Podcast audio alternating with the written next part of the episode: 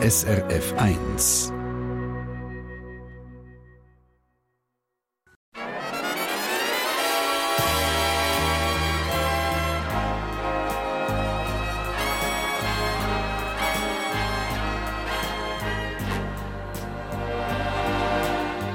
Persönlich.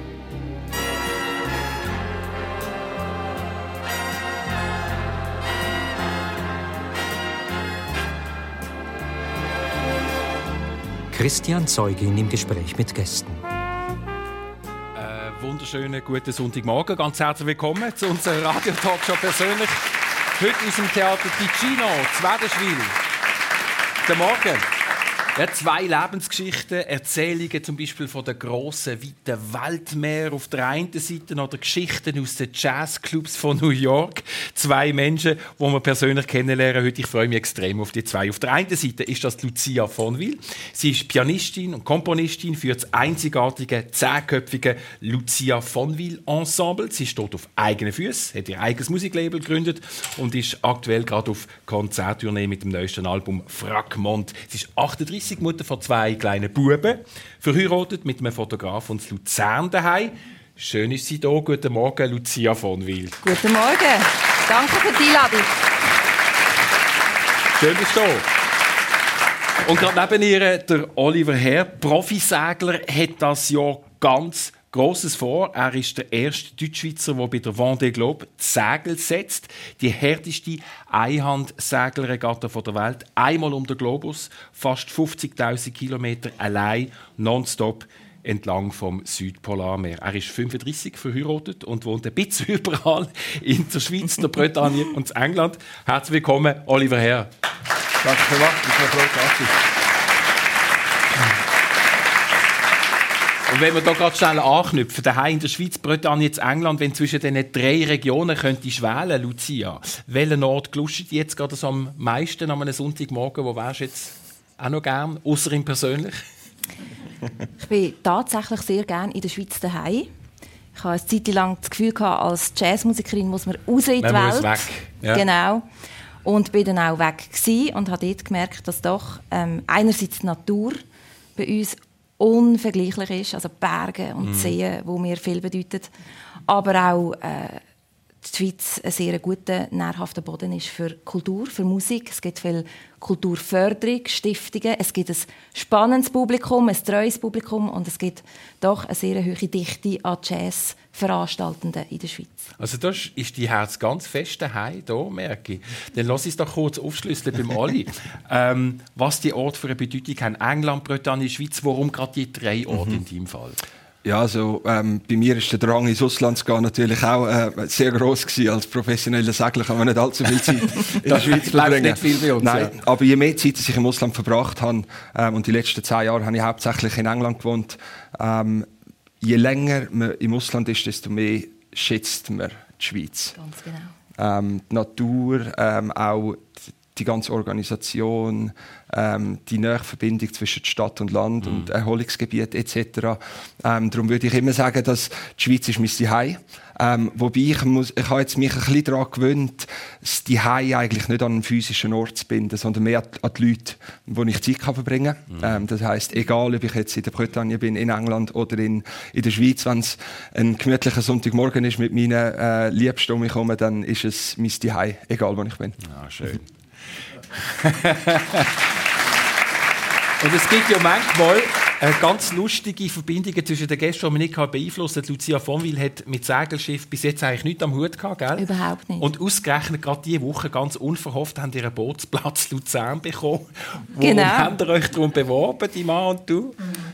Wie gesagt, wir wohnen sehr nah am See. Aha und haben beide einfach den Vierwaldstättersee insbesondere ins Herz geschlossen mit dieser Bergkulisse und haben gedacht, ja, wir bewerben uns für so einen Platz. Wann war das? Gewesen? Ich habe das Gefühl, vor etwa fünf Jahren.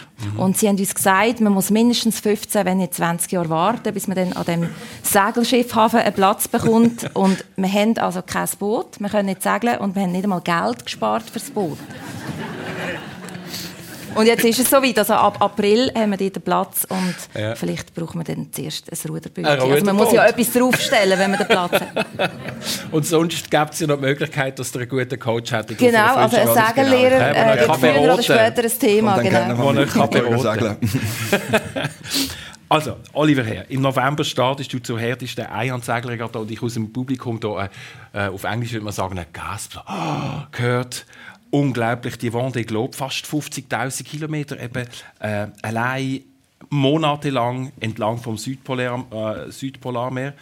Das hat bis jetzt kein Deutschschweizer geschafft und die Tour gilt so quasi als Mount Everest von der Seglerregatta. Warum machst du das?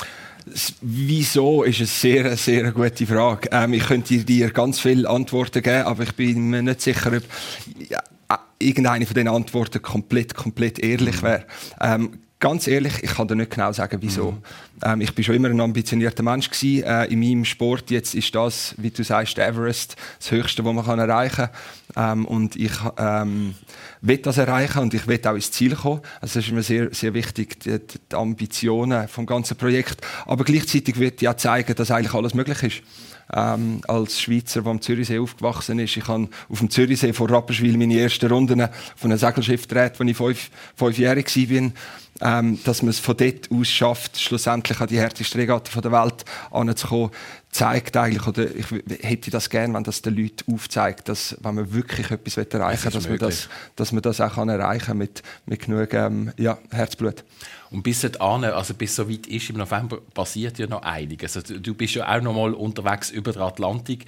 Kann man sagen, das ist ein bisschen wie die Feuerprobe jetzt im April?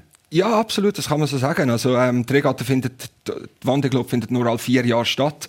Ähm, der Grund ist auch, weil man halt sich selber und das Schiff sehr gut muss prüfen und testen und trainieren. Und ich habe jetzt schon mehrere Transatlantik-Regatten gemacht und jetzt äh, im April finden die letzten zwei Regatten statt. Ende April segle ich von äh, einem Wettkampf von Europa auf New York und nachher sind wir zwei Wochen in New York und dann noch äh, letzte Regatta von New York zurück auf Frankreich und dann ähm, ist es dann das mit Wettkampf und mhm. dann kommt das Schiff nochmal aus dem Wasser. Wir prüfen nochmal alles, bevor wir dann im Herbst äh, ja, an den Start kommen von der Wanderglobe. Die Wanderglobe, die sind, oder respektive nicht dir, du, du bist allein unterwegs. Eben, knapp 50.000 Kilometer, nie an Land. Da denke ich zum Beispiel an Proviant. Wie viele Monate ist man da unterwegs? Was rechnet man? Ähm, ja, plus minus drei Monate. Also wir nehmen Proviant mit für wahrscheinlich 110 Tage. Ähm, ich rechne damit, dass ich wahrscheinlich bei etwa 90 Tagen ins Ziel komme, wenn alles gut läuft. Ähm, ich habe aber auch, ich habe keinen Kühlschrank auf dem Schiff, ich habe keine Küche auf dem Schiff, alles muss so leicht wie möglich sein. Äh, darum habe ich eigentlich nur Astronautennahrung. Also gefriertrocknete Nahrung, ich kann Wasser aufkochen äh, in einem Gaskocher und dann vermische ich das und das gibt mir dann die Kalorien, die ich brauche. Äh, du brauchst, also braucht man ja einiges an Kalorien, wenn man da Sehr, sehr viel. Ja, wenn ja. es kalt ist und viel zu tun hat und äh, sehr viel Wind hat und alles sehr anstrengend ist, verbrenne ich bis zu 6'500 Kalorien pro Tag. das heisst, du bist so oder so leichter nachher. Also ja, du nimmst ab. gewisse Leute sagen, das sei die teuerste Diät, die es gibt auf der Welt. Südpolarmeer in dieser Zeit ist eigentlich Sommer in Anführungszeichen, oder? Aber trotzdem eben kalt. Also, was ist das? Nimm es kurz mit in die Region dort unten, wo sehr wahrscheinlich kein Normalsterblicher je in einem Schiff unterwegs ist. Ähm, es ist sehr kalt, also die Luft ist ja um die 5 Grad, Wassertemperatur ein bisschen tiefer, um die 3 Grad. Ähm, was speziell ist im Südpolarmeer, es ist sehr grau. Also der Himmel ist oft grau, man hat immer oder sehr oft eine geschlossene Wolkendecke mhm. ähm, und das Wasser ist auch eher grau und was interessant ist, man hat keine Landmasse ähm, um und die Antarktis herum. Das heißt, das Wetter und auch die Wellen werden eigentlich immer stärker und größer und größer und darum ist die Natur sehr, wie soll ich das sagen, sehr roh dort, dort unten. Und äh, man muss sich auch bewusst sein, dass man sehr weit, sehr weit weg ist vom Land oder von Rettung etc. Das heißt, sind Eis, Eisberge ein Thema? Eisberge sind auch ein Thema, absolut. Wobei uns gibt die Rennleitung ein Eislimit. Also äh, eine gewisse ähm, Koordinaten, wo wir nicht weiter südlich gehen dürfen, um ähm, das Risiko minimieren, mhm. dass man mit Eisbergen kollidiert. Ähm, wäre die Regatte sechs Monate später, wären wir im Südpolar Winter, wäre es natürlich äh, unmöglich dort zu segeln, mhm. dann hätte es zu viel Eis. Aber im Sommer ähm, kann man dort rundherum segeln. Aber es ist nicht ungefährlich. Ähm, nein, also es, ein Risiko besteht immer, ein Restrisiko, aber ich habe das Gefühl, wenn man sich genug gut vorbereitet und ähm, das Schiff gut vorbereitet ist und, und man selber gut vorbereitet ist und man sich am Risiko bewusst ist, dann ist das Risiko absolut akzeptabel. Ich, ich vergleiche es oft mit, mit Alpinismus oder Bergsteigen. Mhm. Ähm, die Leute gehen auch ein Risiko ein, sagen sich selber, aber sagen absolut vertretbar und für mich ist es, ist es das Gleiche. Du schläfst immer nur 30 Minuten am Stück? Ganz genau. Ganz genau. Ich schlafe zwar immer noch vier bis fünf Stunden pro Tag, aber nie mehr als 30 Minuten am Stück. Ähm, das ist, weil ich kann mein, mein Environment, mein Umfeld kann ich sehr gut ähm, voraussagen für 30 Minuten. Also ich sehe, mein Radar sieht genug weit raus, dass ich weiß, dass es keine andere Schifffahrt um mich herum hat, dass ich kein Risiko von einer Kollision. Äh, das Wetter wird sich nicht allzu groß verändern in 30 Minuten. Die Wellen werden sich nicht allzu groß verändern. Und so ähm, schlafe ich, schlafe ich immer nur 30 Minuten am Stück und dann läutet ganz lauten Alarm. Mein Alarm ist 140 Dezibel. Ähm, und dann stehe ich auf und dann, wenn alles gut ist, bin ich wach für 15 Minuten, 20 Minuten. Nachher liege ich dann ähm, hoffentlich wieder an und schlafe. Und du kannst auf Knopfdruck einschlafen? Mehr oder weniger, ja. Wenn es äh, Bedingungen erlauben, ist das so. Ähm, ich arbeite aber auch mit einem Mental Performance Coach zusammen.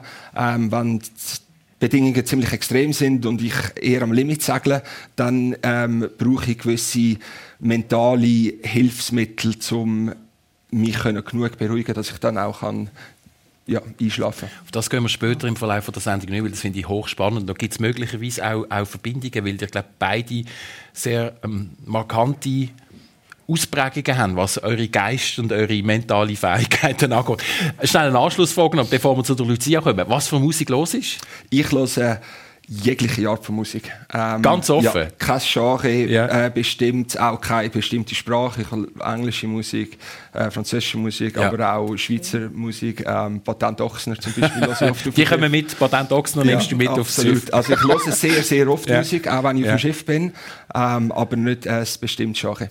Hoffentlich nicht mit 140 Dezibel. Nein, nein, nein, nein, ist alles ein bisschen leislicher. Und, und drin, im Schiff drin, äh, ist es auch bei mir sehr laut, dort höre ich die Musik nicht. Aber wenn ich auf Deck bin, äh, ja. habe ich immer ein paar Böckchen, wo, wo, wo ein Musik spielen.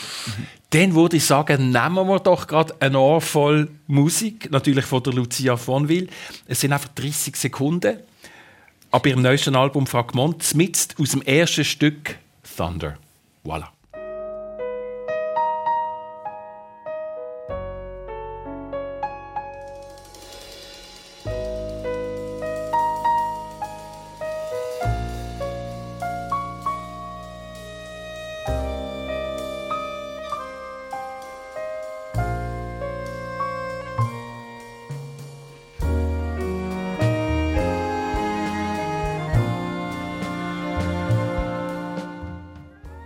Gesehen.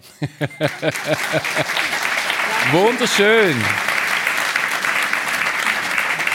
Ich habe jetzt vor meinem inneren Auge tatsächlich so ein bisschen leicht wogende Wellen gesehen vom Vierwaldstätter See mindestens. Das hat, hat glaube ich, ein bisschen Wasserbezug, gell, das Stück? Es ist die Phase im Stück, es geht ja um ein Gewitter, wo mhm. sich eben das Gewitter beruhigt hat, genau. Also man kann durchaus einen See sehen. Genau, und sonst ist das Stück auch ein Donnern dann tatsächlich. Genau, es ist die, die ruhigste Phase, die es gibt. Also vorher und nachher klopft es und tätscht Wenn du so ein Stück schreibst, ähm, sitzt am Flügel, schaust über den See und die Musik kommt einfach zu dir. Das ist sehr plakativ gesagt. Ich nehme an, es ist nicht ganz so einfach. Man müsste zuerst einen Flügel haben, wo man noch auf den See sieht. okay. Ich übe in einem yeah. Zimmer, wo... Äh, wie viele andere Musikerinnen und Musiker ähm, im UG ist. Jawohl. also ich habe ein bisschen Tageslicht, aber ich sehe nicht auf See. Ähm, ich komponiere tatsächlich sehr unterschiedlich. Es gibt die Situation, wo ich improvisiere mhm. am Instrument und mir dann etwas gefällt und ich dort weiterarbeite. Es gibt auch Momente, wo ich irgendwo bin, am Laufen zum Beispiel, dann singe ich eine Melodie, singe sie mein iPhone oder habe auch Noten ähm, Notizblöckchen dabei, wo ich manchmal Notizen unterwegs. mache. Ja. Genau. Ähm, also es kann überall sein. In der Wäschküche ist mir schon eine Melodie gefallen, weil dort gibt es so einen guten Hall. Also ich habe auch Wäsche aufgehängt und gesungen und äh, habe nachher gerade Aufwand aufschreiben, damit ich es auf keinen Fall wieder vergesse. Also es gibt, also es passiert ja die ganze Zeit, es kann überall passieren. Genau. Und das Ensemble, ähm, das zehnköpfige Ensemble, da hat es Geige drin, Cello, Fagott. Das ist ja oh, eine sehr ungewöhnliche Zusammensetzung. Wie, wie, bist du auf das gekommen? Du machst das seit 14 Jahren so, gell? Genau. Also ich habe ähm, in meinen Jugendjahren sehr viele klassische Konzerte gehört. So zusammen im KKL. Mhm. Es war mir gar nicht so bewusst, gewesen, was es für ein Glück ist, dass wirklich die Weltstars, die besten Orchester, die es gibt, mhm. dort spielen. Und ähm, als Studentin hat man für 20 Franken den besten Platz bekommen, den es noch gibt. Und die Farbpalette, die die Orchester haben, die hat mich inspiriert, eben dann auch im Jazz äh, andersartige, neuartige Klänge mhm. und Farben und Instrumente zu suchen. Wie zum Beispiel Streicher oder Holzbläser, Fagott, Flöte. Genau, wo man ja sonst, also das ist wirklich eine von deinen einzigartigen, ja, äh, äh, eine Auseinandersetzung auf, auf eine Art äh, mit etwas Neuem. Das, mhm mit dem stichst du sicher raus. Gibt es auch Leute, die sagen, mein Gott, warum machst du das? Das nicht, aber ich merke natürlich, oder wird darauf angesprochen, würde ich jetzt für Big Band schreiben, yeah. dann hätten wahrscheinlich in Europa schon viele Big Bands meine Musik gespielt. Yeah. Und jetzt habe ich eine Besetzung, die es nur einmal gibt. Die gibt's einmal, und darum spielen auch nur mir die Musik. Also es wäre ja. rein unternehmerisch und auch musikalisch interessant, zum Beispiel mal ein Big Band-Programm mhm. zu schreiben. Was machst du? Ich habe es vor. Also früher oder später wird es kommen. Äh, eine Zeit lang habe ich gedacht, nein, ich muss das nicht auch noch machen, das machen schon alle anderen. Aber es ist äh, wirklich eine fantastische Besetzung und die gibt es seit vielen Jahrzehnten nicht aus keinem Grund. Also sie tönt extrem gut und hat viele musikalische Möglichkeiten. Und du machst einfach auch einen grossen Teil von deiner Musik, weil es Freude macht. Also ich glaube, im Extremfall sagst du, es ist mir eigentlich gleich, ob die Leute meine Musik hören. Ich mache sie auch vor allem für mich selber. Ganz genau. Also äh, ich freue mich natürlich, wenn es äh, Leute gibt, die an Konzerte kommen, natürlich, weil sonst ja. würde ich auch nicht mehr gebucht werden mit meiner Band, wenn es immer leer wäre. Aber letztendlich... Äh, schreibe ich Musik, die mir gefällt und ich habe so Freude daran. Aha. Und das lenkt für mich, um es zu machen. Schön, Lucia von Wil. Geschichte direkt aus dem Leben, ihm persönlich. Und mit der Lucia ist bei uns der Oliver Herr Profisegler, was beide verbindet. Ähm, sie sind beide Erstgeborene und sie sind mit dem, was sie machen, wirklich einzigartig, gehen ganz eigene Weg. Im Fall von Oliver Herr gibt es noch einen Bruder, der ein Jahr jünger ist und du sagst mit einem Augenzwinkern, die beide seien nicht ganz normal. Was heißt das? Völlig gestört. Ja. ähm, wieso das genau so ist, weiß ich nicht genau, aber es ist schon so. Also, ähm, wir sind eigentlich beide äh, ganz normal ähm, aufgezogen worden in, in Rapperswil. Meine, meine Mom ist äh, äh, eine Lehrerin an der Berufsschule in Rappi mhm. ähm, und ähm, wir haben sehr viel Gewicht auf eine gute ähm, Ausbildung etc. Ähm, aber ich bin dann irgendwann, habe ich mich entschieden, zum professionellen Segler, Segler zu werden. Und mein Bruder ähm, hat für viele Jahre, macht es auch jetzt noch, ähm, Renndöff bauen und geht auf die Salzsee in, äh, in Utah, in Amerika, geht, geht Rekord aufstellen. Und ähm, darum gibt es schon dass vor allem äh, unsere Mutter uns fragt, ob es uns eigentlich noch gut geht. also es gibt Momente, wo du auf dem Atlantik bist, allein, und die Brüder in Utah auf einem Salzsee mit 300 Kilometern drüber brettert und ja, sie fragt das sich, schon gegeben, mein ganz Gott, genau. Ja, was, was ist mit meinen Söhnen? du, bist, du hast das vorhin gesagt, mit fünf zum ersten Mal allein auf einem Zürichsee gesegelt. Mhm. Mit fünf. Ja, allein im genau. Boot. Ja, also wir haben eine kleine äh, Segeljolle gehabt, das nennt sich Optimist, das ist eine Art wie ja. Ähm, ja, ähm, eine Säuferkiste. Das kennen die Leute, das merken jetzt gerade. Ganz genau. Ah, ja genau, ein genau. Optimist. Genau. Ja. Ähm, mhm. Und ich war fünf, wo, wo mich mein Vater reingesetzt hat ähm, und mir äh, Seil in die Hand gegeben, um das Segel kontrollieren und Pinnen in die Hand zum Schiff steuern und hat mir einen Job gegeben. Und dann habe ich meine ersten Runden und in der Camp also, du hast das können, weil du es einfach schon beobachtet hast, oder? Ich, ich habe schon immer Zeit auf, auf Segelschiff verbracht. Meine Eltern haben ein Segelschiff auf dem Zürichsee ähm, und also ich mag mich nicht erinnern, das erste Mal, als ich auf einem Schiff war. Ähm, und, und ja, dann hat es schon sehr früh angefangen und ich habe das Gefühl, gerade als Fünfjähriger, wenn man allein auf einem Segelschiff ist und die Eltern sind am Land, dann hat man eine gewisse Freiheit, die man sonst als Fünfjähriger nicht oft hat. Und äh, ja, dann ja, bin, ich, bin ich ziemlich happy nach dem ersten Segel und es hat mich nie mehr losgelassen. Aha. Die haben einen Fünfjährigen, Lucia, genau. gell? Würdest du es machen? Ich würde nicht aufs Schiff lassen. Noch nicht. Vielleicht Noch haben wir ja einen Ich meine, jetzt einen Bootsplatz genau. haben wir schon, oder? Vielleicht ist das ein Start. Und sind, du bist in England auf die Welt gekommen, gell, Oli? Ganz genau, ja. Also meine Eltern, mein Vater hat einen Job für zwei Jahre, Ende 80er Jahre äh, Mitte 80er Jahre in England, äh, in der Nähe von Manchester und ich bin dort geboren. Aber dann, als ich einjährig war, sind wir zurück in die Schweiz mhm. und äh, nachher bin ich eigentlich ganz normal aufgezogen worden in der Schweiz. Mein Bruder ist auch in der Schweiz geboren ähm, und es ist eigentlich reine auf eine Art Zufall gewesen, dass ich vor mhm. zehn Jahren äh, wieder auf England bin, zum professionellen Segler werden und dort auch meine Frau kennengelernt habe, die Engländerin ist und so gleich jetzt wieder ähm, ja, sehr enge Beziehung hat mhm. zu England. Mhm. Schön. Äh, auch Lucia von Wil ist die Erstgeborene, von drei mhm. aber in deinem Fall. Du warst ein scheuches Kind, gewesen, hast du mir erzählt. Genau. Wie hat sich das gezeigt? Ich habe nicht mit fremden Leuten geredet, von mir aus. Auch nicht als Erstklässlerin mit den Sechsklässlern oder so. Mhm. Auf keinen Fall. Äh, ich habe nicht gerne das Telefon abgenommen. Es hat ja noch so Schnurtelefon gegeben im Wohnzimmer, wo irgendjemand für irgendjemand aus der Familie dann angerufen hat. ja. Man hat nicht gewusst, wer ist dran oder die Tür aufmachen oder so Sachen, äh, haben mich immer nervös gemacht. Mhm. Aber du wolltest Musik machen und für das hast du dann in Klavierunterricht gehen. Ganz genau. Ich wollte unbedingt in Klavierstunde. Wir haben schon immer ein Klavier daheim. Etwa mit 8? Ich glaube, in der zweiten Primar ja. das. Mhm. Und äh, das ist klar, ich wollte die Klavierstunde zum ersten besser lernen spielen, aber auch zum lernen Noten lesen und Noten schreiben. Und ich bin dann angemeldet worden für die Klavierstunde und in der Sommerferien, erinnere ich mich, habe ich so eine Angst bekommen vor, ich muss in Klavierstunde zu einer Person, also zum Klavierlehrer und bin dann dort allein ähm, und habe fast eigentlich einen Rückzieher wieder machen mhm. und erinnere mich aber so an Dialog mit mir selber da muss ich jetzt einfach durch, weil ich will das wirklich. Und ja, nach der ersten Klavierstunde ist dann die ist Angst natürlich verflogen gewesen, genau. Wir haben die Eltern ein bisschen angesprochen von Oliver. Was sind deine Eltern für Menschen, Lucia? Meine Eltern haben mich immer wahnsinnig unterstützt im Musikmachen. Wir hatten sehr viele Instrumente. Also eben das Klavier. Ich glaube, die Alphorn gespielt, gell? Genau, Eltern. sie haben Alphorn gespielt im Pilatus Alphornverein. Darum bin ich auch als Kind viel schon auf der Freckmündeck oben gewesen, bei schönem Wetter. Das war äh, die Inspiration für mein Album, das ja. jetzt rausgekommen ist, für Frackmont. Ähm, aber wir hatten auch ein Schlagzeug, gehabt, verschiedene Handorgeln, Gitarren. Ein Kontrabass. Nein. Genau, eine Trompete, Flöte. Und wir haben immer viel Musik gemacht. Und es ist gar nicht darum gegangen, zum gut zu sein. Also meine beiden Eltern haben all diese Instrumente gespielt. Mhm hobbymäßig und wir haben das als Kind mitgemacht, auch gesungen, haben nicht so viel Musik gelost, aber viel ausprobiert und improvisiert mm. und das hat mich natürlich geprägt. Mm.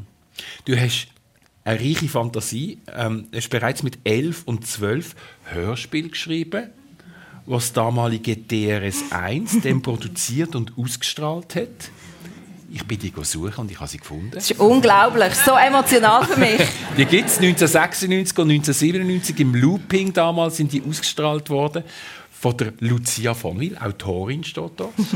ähm, mit 11 und 12. Oh, also, was, wie bist du auf, aufs Geschichteschreiben gekommen? Ich habe sehr viel gelesen, weil wir kein Fernsehen daheim Ich habe gelesen und geschrieben und Klavier geübt. So kann man vielleicht meine Kindheit beschreiben.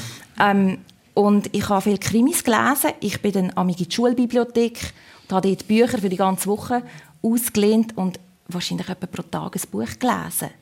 Und auch anfangen schreiben. Und ja, ich glaube, bevor ich schreiben konnte, habe ich mit meinem Papi Geschichten diktiert und dazu gemalt, gezeichnet.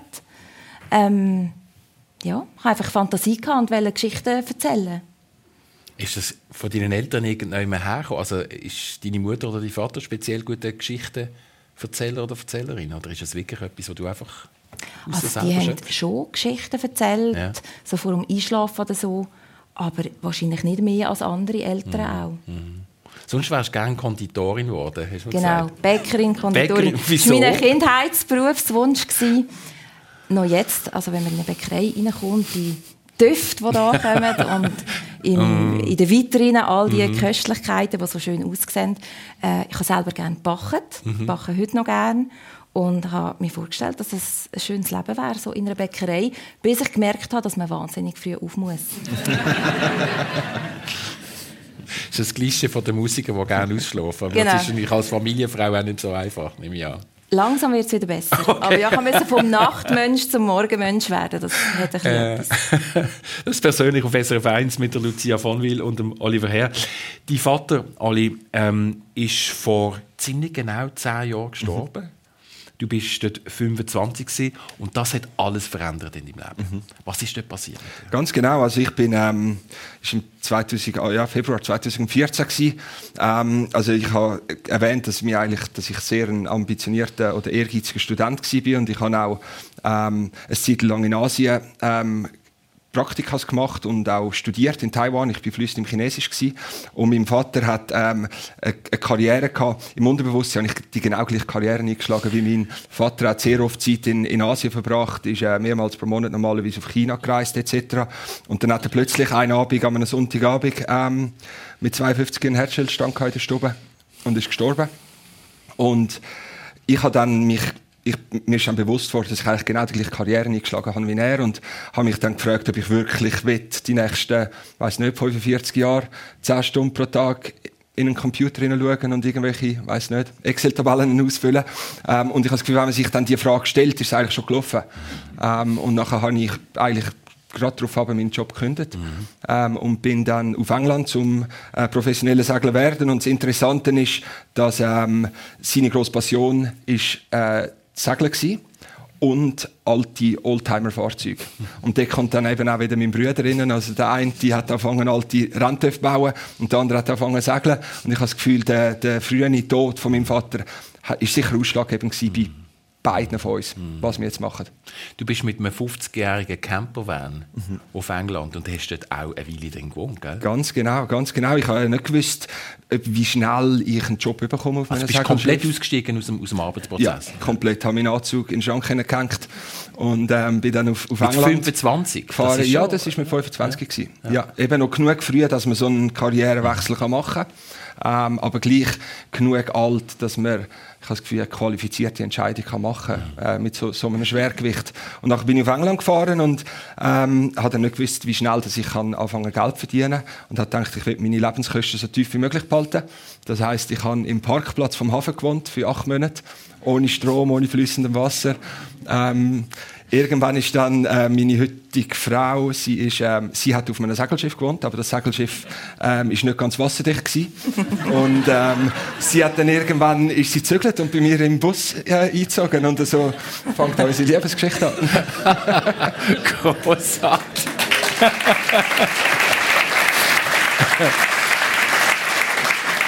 Und du hast nachher ähm, in einem ersten Geschäftsfeld als, als Profisegler angefangen. Ähm, du hast bist quasi auf Charterreisen mhm. unterwegs gewesen, auf, auf Segeljachten mit, ja, ich sage jetzt mal Leuten, die vielleicht in der Midlife-Crisis ein bisschen stecken, zwischen 40 und 60, äh, ein bisschen Geld auf der Seite haben und sagen, okay, für 10, 12'000 Franken äh, möchte ich jetzt mal richtig über den Atlantik gehen.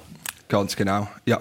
Was ist, das für ein, was ist das für ein Erlebnis Ähm, also ich, ich habe das Gefühl, es, es lehrt einem extrem viel. Einerseits ist man verantwortlich für Normalerweise sind es etwa acht Gäste. Ähm, man ist verantwortlich für die, weil man ist der Skipper. Also man hat wirklich auch die rechtliche Verantwortung mhm. nach, äh, für äh, ihr Wohlbefinden. Ähm, das lehrt einem ziemlich viel sehr schnell als junge 25-Jährige.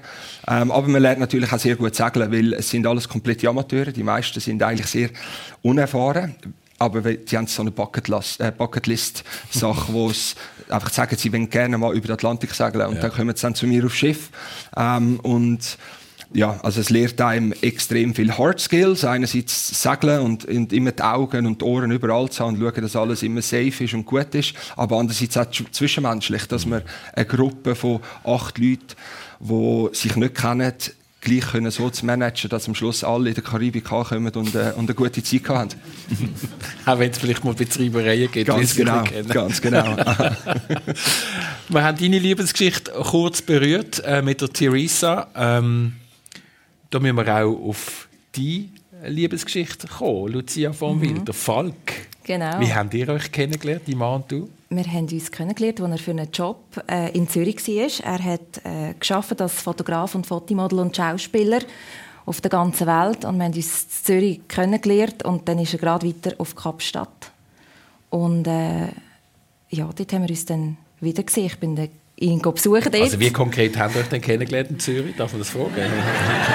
Die erste Begegnung. Er hat gesagt, am Ende von unserem ersten Treffen, ähm, er ist ein Rolling Stone und äh, lebt auf der ganzen Welt und schafft vor allem auf der ganzen mhm. Welt. Und äh, ich habe mir gedacht, das gefällt mir eigentlich noch. okay. Und äh, ja, also ich glaube, es ist recht schnell ähm, für uns beide klar gewesen, dass das sehr gut passt. Mhm. Aber natürlich ähm, ja, mit unterschiedlichen Wohnorten, die wirklich sehr weit Zwei wirklich unterschiedliche Orbit, oder? Die bewegen euch beide über die Welt. Du als Musiker, genau. er als Fotograf, Ja, Model, genau. Und das ist irgendwie, also ich habe das äh, nicht genau geplant oder eingeordnet, ja. wie sich das in Zukunft wird entwickeln, aber ich habe gewusst, äh, da ist eine große Faszination, eine große Liebe ähm, um und äh, ja, ich habe es auf mich zukommen. Mhm. Und jetzt wohnen wir seit sechs Jahren in Luzern und er ist vom Gefühl her sesshafter geworden als ich. ähm, wir sind aber auch eben unterwegs dann noch in Amerika zusammen. Ja, aber die sind in New York. Ich glaube, New York, da habe ich das Leuchten in deinen Augen gesehen, wo der äh, Oli Ford erzählt hat, wie er äh, einfach mal so schnell in Anführungszeichen über den Atlantik auf New York und so wieder zurück. Äh, New York bedeutet dir irrsinnig viel. Das ist eine wichtige Phase als Musikerin. Genau. Und die waren noch relativ frisch zusammen sind, gell, der Falk und du? Ja, also wir sind zusammen für, ich glaube, letztendlich sind wir etwa 13 Monate da mhm. aber es hätte auch länger sein Wir haben es nicht genau geplant, wir haben es auf uns zugekommen. Mhm. Ähm, ich war aber früher schon in New York, gewesen, mal für zwei Monate und auch noch einfach mal ja. zuerst für zehn Tage. Und finde die Energie von dieser Stadt unglaublich. Also es hat eine Magie und ein Zauber, wenn man dort ist. Die Leute sind dort und haben ein Feuer, wenn sie etwas erreichen. Mhm. Es hat extrem viele gute Musikerinnen und Musiker, mhm. sogar in der U-Bahn oder im Park. und ähm, ja, auch die ganze Geschichte von dieser Stadt spürt man natürlich an jedem Ecke. Und das hat mich sehr, sehr inspiriert und fasziniert. Und es war schwierig, eine Wohnung zu finden, wo dann auch ein Klavier oder sogar ein Flügel hättest. Und das hat er irgendwie geschafft. Wie das? Ja, also wenn man natürlich ähm, zuerst mal mit einem ESTA-Visum einreist, das ja. habe ich am Anfang gehabt, ich habe dann später ein Künstlervisum beantragt und auch bekommen, aber mit so einem ESTA-Visum kann man keine Wohnung mieten offiziell. Also sind wir äh, zur Untermiete gewesen, zuerst mal Ort und dann haben wir am Broadway gewohnt, im ersten Stock. Also unten dran war wirklich das Treiben von New York und Sirene hat man gehört.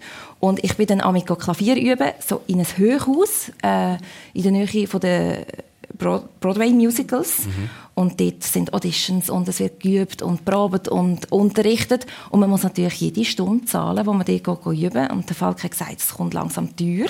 Weil wir sind ja wirklich dort komplett freischaffend unterwegs gewesen. Ja. Und er hat gedacht, er findet bestimmt irgendwo einen Flügel in New York, der selten gebraucht wird, wo ich darauf üben kann. Mhm und hat dann auch so einen Flügel gefunden in Brooklyn mit der Wohnung dazu. Also wir konnten dort einziehen als Untermietende. Gesucht Flügel mit Wohnung. Genau.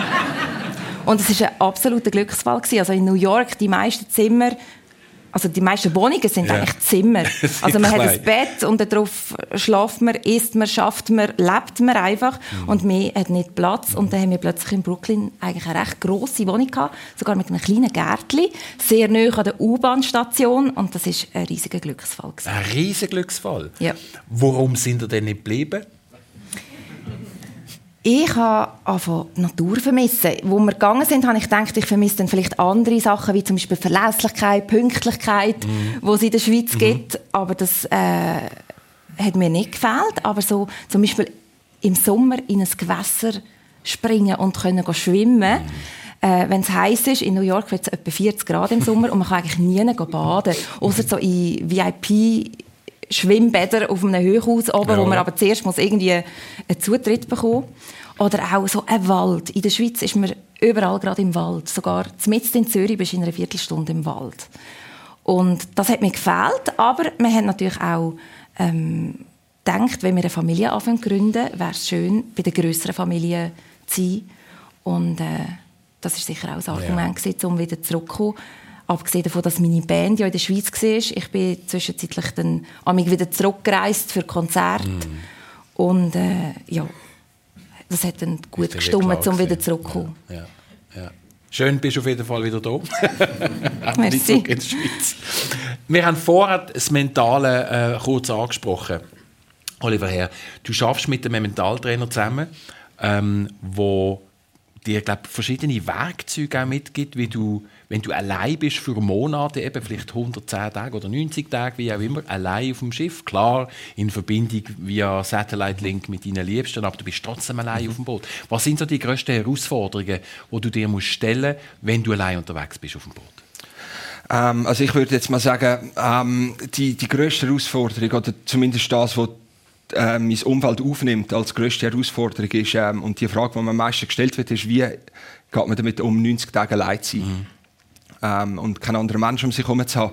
Ähm, und ich habe das auch mit meinem Mental Performance Coach, äh, Dr. Wolfgang Jenewein, angeschaut. Und ähm, wir haben dann gemerkt, dass die Leute, also jetzt als Beispiel zum Beispiel, heutzutage werden die Wörter einsam sein und allein sein eigentlich als Synonym verwendet. Mhm. Sind es aber gar nicht, sind eigentlich komplett, ist etwas komplett anderes. Ähm, allein ist ein, ein, physischer Zustand, dass man niemand um sich herum hat. Ähm, einsam sein ist ein rein emotionaler Zustand, dass man einsam, sich einsam fühlt. Ähm, und nur weil man allein ist, muss das nicht bedeuten, dass man automatisch einsam ist.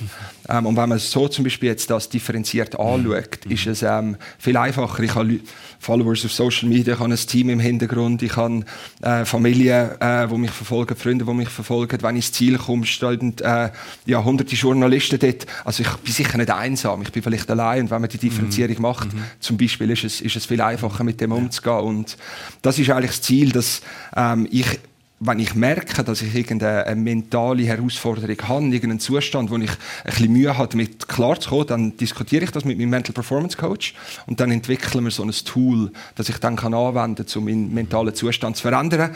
Und äh, schlussendlich ist das Ziel, dass, wenn ich die Wanderglobe starte im November, dass ich so eine Toolbox in meinem Kopf habe mit verschiedensten Tools, die ich dann kann anwenden kann, um meinen mentalen mhm. Zustand äh, zu beeinflussen. Also wenn du zum Beispiel Angst vor dem Scheitern hast oder wenn du das Gefühl hast, du, du versagst während der Tour, dann ist das etwas, wo du, wo du dich müsstest wie wieder ausrichten nach Absolut, etwas. aber ja. zum Beispiel Angst ist etwas anderes. Ähm, Angst wird eigentlich als etwas Negatives angeschaut. Mhm. Für mich ist Angst ähm, etwas Positives. Ähm, also Angst zeigt mir, dass ich mir A, am Risiko bewusst bin, mhm. dass irgendein Risiko existiert, darum habe ich Angst und dass man sich dann auch mit dem Risiko auseinandersetzt und äh, äh, Risikoanalyse macht und dann sich äh, die, die Risiken bearbeitet und es minimieren, so fest wie es geht, dass man dann am Schluss eben keine Angst oder weniger Angst hat und dann das auch machen kann, was man mhm. muss machen Zum Beispiel auf den Mast klettern.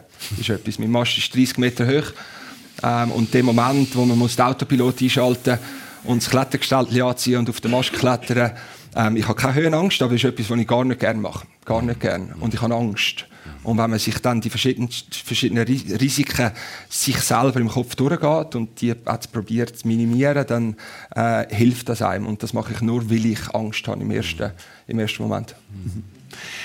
Um können einzuschlafen, hast du herausgefunden, muss die Puls unter 75 äh, Schläge pro Minute ja, sein. plus minus. Und wenn er höher ist, musst du da irgendwie runterkriegen. Wie machst du das? Ganz genau. Ähm, also es kann sein, wenn ich einen sehr hohen Puls habe. Ähm, die Sache ist, wenn man, wenn man am Segeln ist, man muss sich vorstellen, man ist äh, draußen auf dem, auf dem Schiff im Cockpit und man, man ist am, am Segeln und man ist, wie man so schön sagt, der Kapitän vom Schiff. Das Schiff macht genau das, was man will und man hat äh, sehr äh, seine Sensorik, die Sensorik funktioniert sehr gut. Ich höre den Wind, ich sehe die Wellen, ich sehe die Wolken etc.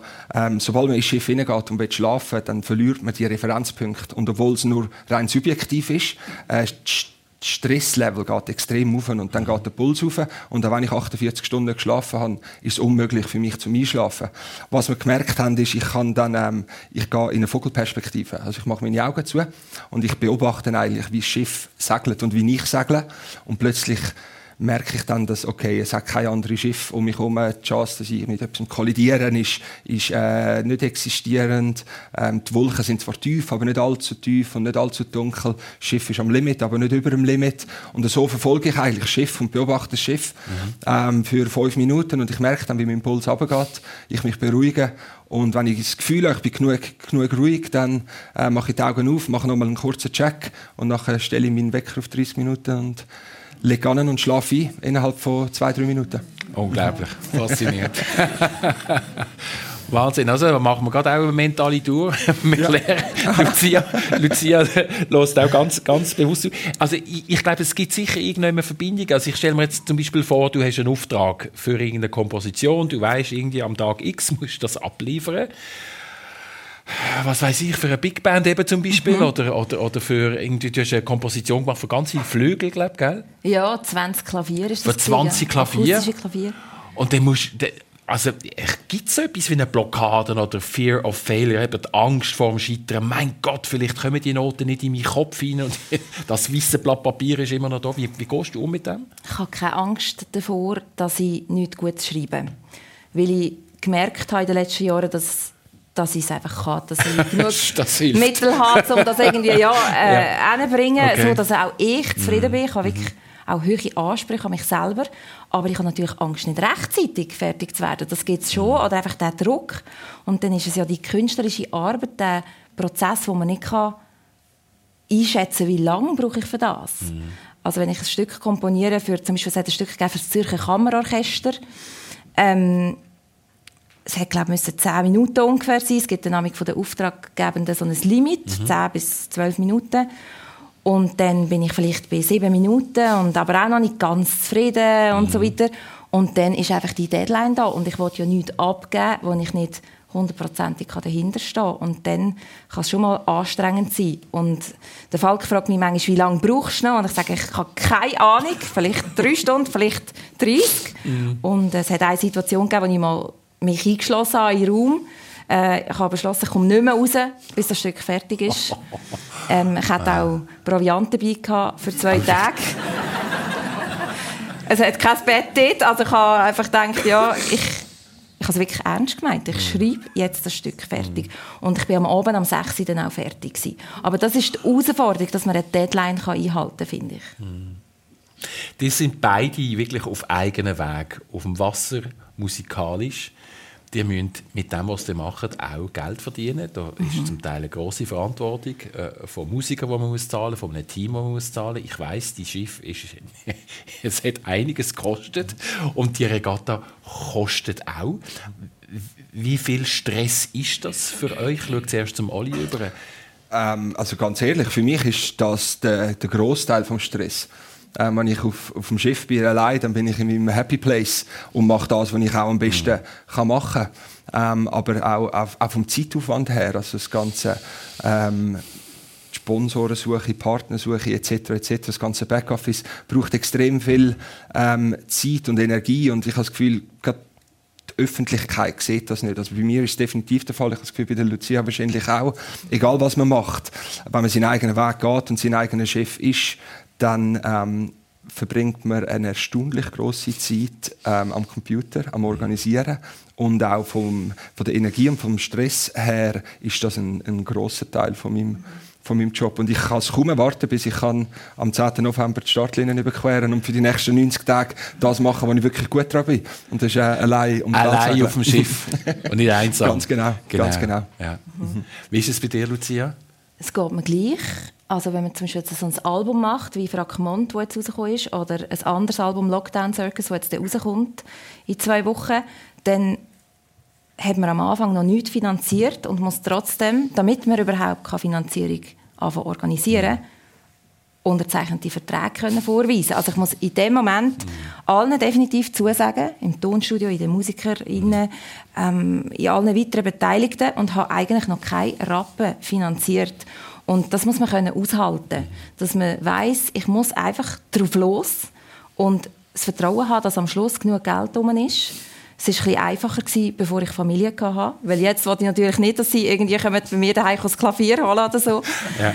Ähm, aber ja, ich habe das einfach so unbedingt wählen und man muss wie einfach den Mut haben. Das geht dir sicher genauso. Man muss den Mut haben und genug crazy sein, um zu sagen, ich mache das ich habe jetzt irgendwie ein Budget von 50'000 Franken, aber dir ist das wahrscheinlich um ein Vielfaches höher. Ähm, ich habe keine Rappen und trotzdem, es findet statt, definitiv. Und so machen wir es. Und am Schluss ist es bis jetzt auch immer aufgegangen. Aber es kostet sehr viel Nerven, finde ich. Es ist ein Commitment, das man mhm. muss machen muss, sehr früh, um dann 100% zu geben. Ja, das ist so. Auch eine gewisse Kompromisslosigkeit. Wie viel Kompromiss müsst ihr eingehen? Olli? Zu viel. Äh, ja, ähm, also nein, sehr viel Kompromiss. Ähm, man, also das eigene Projekt ähm, bedeutet einem alles.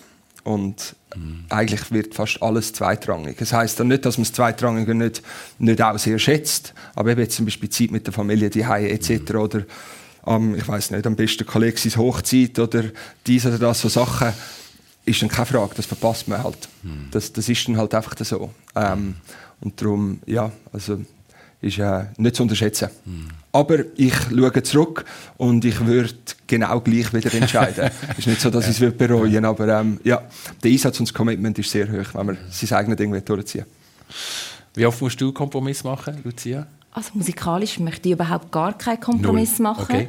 Also mit dieser Einstellung gehe ich hin. Am Schluss gibt es Situationen, wo man sagen ja, es geht jetzt nicht besser, wir müssen jetzt das nächste Mal daraus gelernt haben und es besser machen. Aber grundsätzlich würde ich nicht wollen, Kompromisse gehen. Ich habe gerade nach der Matura einen Kompromiss gemacht, weil ich gerne wäre, ein Jahr reisen aber gewusst habe, wenn ich das mache, werde ich nie mehr eine Aufnahmeprüfung bestehen an einer Musikhochschule. Mhm. Dort habe ich für mich entschieden, ich reise dann später im Leben. Ähm, aber sonst glaube ich, habe ich wenig Kompromiss gemacht. Ich mhm. gehe wirklich für die Sache und ich kämpfe für den perfekten Klang, für ein super Album, für ein gutes Konzert. Ähm, ich glaube, wenn man im Vorfeld schon Kompromiss zulässt, dann kann man kein Höchstniveau erreichen. Mhm. Olli, ich weiss, bevor du einmal in den Hafen ankommst, ist wie so ein Moment, wo du ja, eine Art von, wie würdest du sagen, es ist nicht Melancholie, aber du, du bist immer noch, jetzt bist du noch allein. Mhm. Und am, am, im Hafen sind schon die Hunderte von Leuten und dann bist du eben nicht mehr allein. Dann ist wieder etwas ja, anderes. Genau. Kannst du das beschreiben? Ja, ja es, ist ein, es, ist halt, es ist ein riesiger Kontrast. Mhm. Also wenn ich eine Regatta starte, jetzt als Beispiel, zum Beispiel äh, über den Atlantik, die ersten drei, vier Tage sind sehr hart, bis man mhm. mal in den Rhythmus hineinkommt. Nachher verfliegt eigentlich die Zeit und man genießt eigentlich genießt mhm. es Alleinsegeln, mhm. ähm, Solo-Segeln. Und dann kommt immer die Ziellinie immer näher und näher und näher. Und wenn man dann zum Beispiel am letzten Tag ein paar Stunden vor dem Zieleinlauf genießt man es. Normalerweise, ja, das Ziel ist oft äh, in der Karibik, also wunderschöne Bedingungen, alles happy, man ist in seinem Happy Place.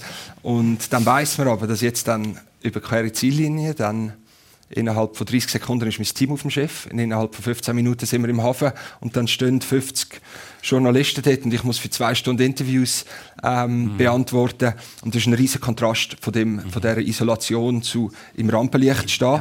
Ähm, und ab und zu verwünsche ich mich einfach im, im Gedanken zu sagen, ah, jetzt würde ich eigentlich noch gerne einfach ein bisschen weiter, einfach ein bisschen weiter sagen. ja. ähm, aber ich bin mir auch bewusst, dass ähm, also der, ohne dass ich meine Story erzähle, habe ich keinen kommerziellen Wert, habe meine, meine, meine Kampagne keinen kommerziellen Wert und darum sind beide Welten sehr ja, sind gleich wichtig. Und wenn ich nicht würde vor Journalisten stehen, dann gäbe es meine Kampagne nicht, weil dann hätte ich keine Partner und keine Sponsoren mhm. etc. Darum ähm, muss ich es machen. Aber ab und zu verwünsche ich mich schon dabei zu sagen, jetzt könnte ich auch echt ein bisschen weiter sagen. Okay. Ganz genau. Ganz Was genau. ist das Wichtigste, was jetzt noch muss passieren bis im November in einem Satz? Ähm, Verlässlichkeit vom Schiff sicherstellen ja. und noch ähm, ein bisschen äh, das Budget erhöhen. Und wenn man die als nächstes wird hören und sehen spielen mit dem Ensemble, wo? Am 15. Februar am B-Jazz Winterfestival. Es ist wieder eine Albumtaufe von einem ganz schönen Projekt, Lockdown Circus. Man hört den Glon, den Juggler, also den Jongleur, ähm, die Seiltänzerin und den Zauberer und es ist mit einer Berner Band, This is Pan. Schön. Ich wünsche euch beiden von Herzen alles Gute, viel Glück, viel Erfolg mit allem, was ihr anpackt. Merci vielmals, dass ihr einen kurzen Halt gemacht habt im Persönlich. Sehr gerne. Alles Gute, Dankeschön. viel Erfolg. Merci, Merci. vielmals. Und das ist es von Persönlich. Merci vielmals fürs Interesse. Ganz eine gute Woche. Bis zum nächsten Mal.